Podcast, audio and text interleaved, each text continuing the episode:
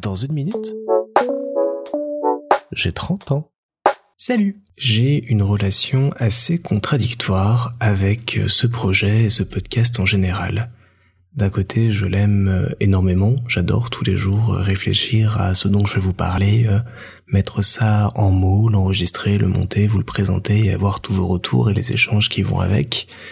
Et d'autre part, je sais pas pourquoi, il y a des moments où j'assume pas tellement de faire ce projet. Je trouve ça un peu égoïste de parler de ma petite personne alors qu'il y a tant de problèmes dans le monde et je réduis tout ça à un truc, voilà, de un passe-temps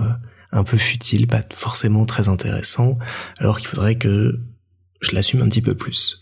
C'est une réflexion dont je vous ai déjà parlé, qui a mené notamment au projet du euh, compte Twitter qu'on mène avec euh, Mel depuis euh, quelques semaines maintenant. Je la remercie encore pour son aide et son accompagnement là-dedans. Et hier, j'ai décidé de franchir une nouvelle étape en inscrivant dans une minute j'ai 30 ans au Paris Podcast Festival. Le Paris Podcast Festival, c'est un gros rassemblement qui a lieu chaque année au mois d'octobre à la Gaîté Lyrique à Paris pour pouvoir discuter, échanger et présenter des projets de podcast et j'ai donc l'intention de m'y rendre déjà d'une part pour euh, échanger, découvrir et partager autour de cette passion du podcast et surtout j'ai inscrit ce podcast dans la compétition officielle dans la sélection documentaire français. Bizarre un peu déjà de se dire que je réalise un documentaire, j'ai pas le le sentiment d'être un sujet de documentaire euh, en soi, mais je me dis que rattaché à l'idée euh, des 30 ans 2 et de la mini-série, bah, ça reste euh, assez intéressant et c'est effectivement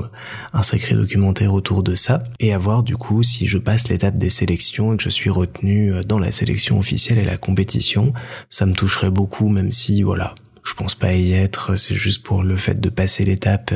et de me confronter un peu au regard des autres comme ça, ça me fera du bien. Mais c'est vrai que si j'y vais, je serais très très heureux, très très content euh,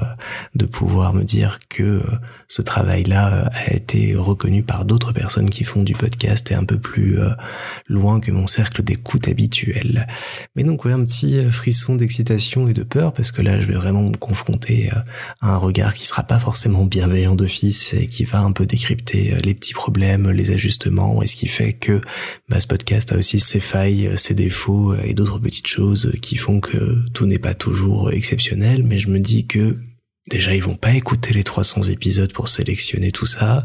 et que si ça leur plaît au départ, la suite devrait passer sans problème. En tout cas, voilà, un peu bizarre de s'inscrire comme ça dans une compétition officielle, de revendiquer ce statut euh, d'être un projet qui euh, mériterait d'être euh, davantage vu, écouté, et qui demande comme ça un retour un peu officiel, mais il faut des fois se mettre un peu plus en avant que simplement dire euh, je fais des choses de mon côté et euh, je les garde pour moi. Non, il faut euh, les partager, s'ouvrir, avoir de l'audace dans ce qu'on fait et y aller. ça fait partie de ce processus-là et de ce que j'acquiers grâce à vous et grâce à ce podcast cette année. Allez, on croise les doigts et on se dit peut-être à octobre pour qui sait un épisode spécial, peut-être en direct du Paris Podcast Festival.